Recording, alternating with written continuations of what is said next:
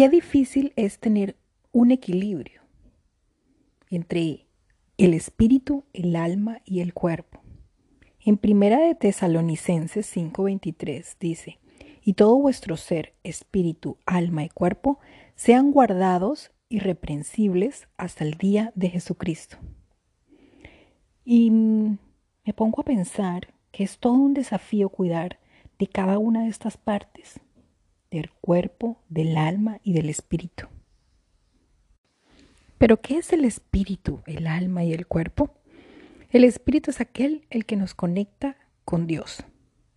Y en Proverbios 20:27 dice, Hijo mío, está atento a mis palabras, inclina tu oído a mis razones, no se aparten de tus ojos, guárdalas en medio de tu corazón, porque son vida a los que las hallan y medicina a toda su carne. Sobre toda cosa guardada, guarda tu corazón, porque de él mana la vida. Aparta de ti la perversidad de tu boca y aleja de ti la iniquidad de labios. Tus ojos miren lo recto y tus párpados en derechura delante de ti. Examina la senda de tus pies y todos tus caminos sean ordenados. No te apartes a diestra ni siniestra. Aparta tu pie del mal. Y aquí eh, nos habla de la importancia de conectar con Dios, de tener un corazón cerca de Él. Dice, inclina tu oído. Y es de las cosas más difíciles de comprender.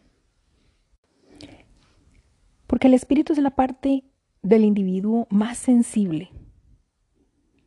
Aunque muchos confunden el espíritu con el alma, mm, el espíritu eh, es totalmente diferente al alma. El alma, en el alma encontramos la mente, la emoción y la voluntad. Pero en el espíritu es donde radica la posibilidad del ser humano de conectarse a Dios como su creador. Cuando una persona no está en Cristo o no está unido a Dios, le es más fácil recibir ataques del adversario. Mm, pero permitir la entrada a Dios a nuestro corazón hace que la persona quede eh, amparada, protegida durante o permanentemente mm, sobre cualquier influencia eh, que no venga de parte de Dios.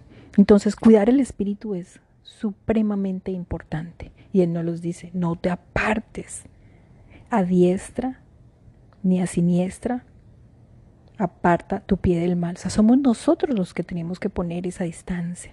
Somos nosotros los que em, debemos buscar de Él.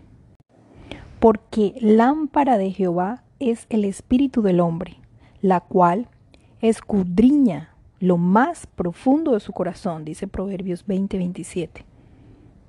Entonces, buscamos en la Biblia, encontramos miles de versículos que dice, más la hora viene y la hora es, cuando los verdaderos adoradores adoran al Padre en espíritu y en verdad, porque también el Padre, tales adoradores, busca que le adoren. O sea, Él nos busca a nosotros si tenemos un corazón dispuesto. Y eso es lo que tenemos que hacer con el espíritu, estar ahí cerca de Él. Pero ¿qué ocurre con el alma, donde está mm, eh, entre la mente, la emoción y la voluntad? Nos lleva a la conducta. ¿Qué ocurre ahí?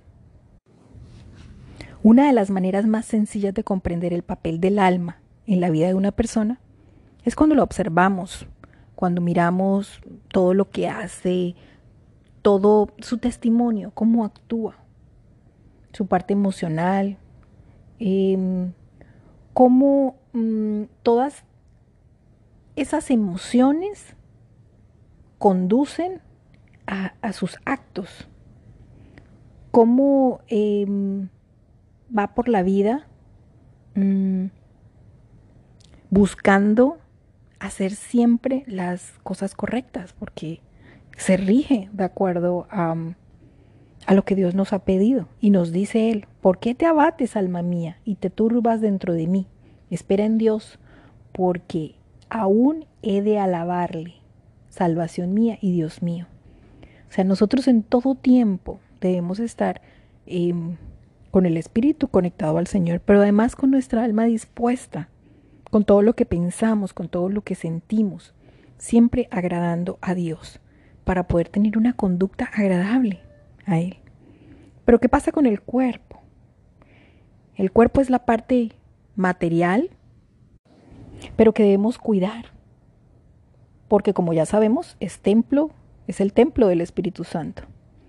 Y es la principal razón por la que mm, Satanás nos va a atacar, o sea, por, por llevarnos em, a vivir en la carne, a vivir en, pensando en suplir nuestras necesidades, pero físicas, y descuidando sobre todo la otra parte importante, nuestro espíritu, nuestra alma. Pero mm, para poder nosotros llevar eh, un cuerpo digno, necesitamos pensar siempre cuál es la voluntad del Señor o del Espíritu. ¿Qué puedo hacer para agradarle a Dios? Creo que esa es la clave.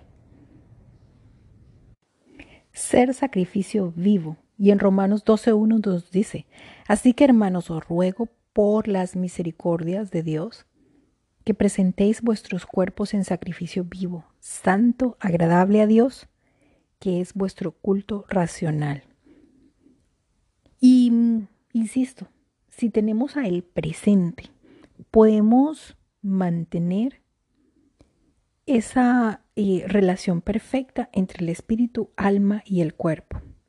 Nos cuesta y no es, no es fácil, pero el hecho de que nosotros sepamos que lo tenemos a Él y que nos dirige y que el Espíritu Santo está con nosotros y que Él es un Dios misericordioso, que siempre podemos volver a Él, contarle nuestras equivocaciones, pedirle perdón a Él directamente, sin intermediarios, de nuestras eh, fallas, Él estará siempre ahí, dispuesto como un buen Padre para ayudarnos a mantener ese equilibrio tan necesario. Así tendremos una vida plena. Así no estaremos más preocupados, sino descansando en su gracia, dándole el poder, no sobre nuestro cuerpo, no sobre eh, nuestras fuerzas, sino el poder que viene directamente de Él. Eh, lo primero es conocer, conocer nuestras fallas, conocer lo que necesitamos nosotros trabajar por medio de la palabra.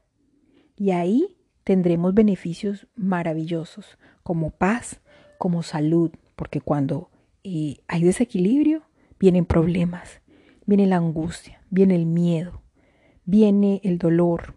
Pero si nosotros como creyentes nos comprometemos con el Señor de mantener ese equilibrio perfecto, no estaremos más oprimidos, sino todo lo contrario.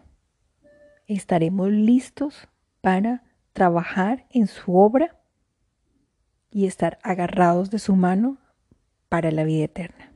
Mil bendiciones.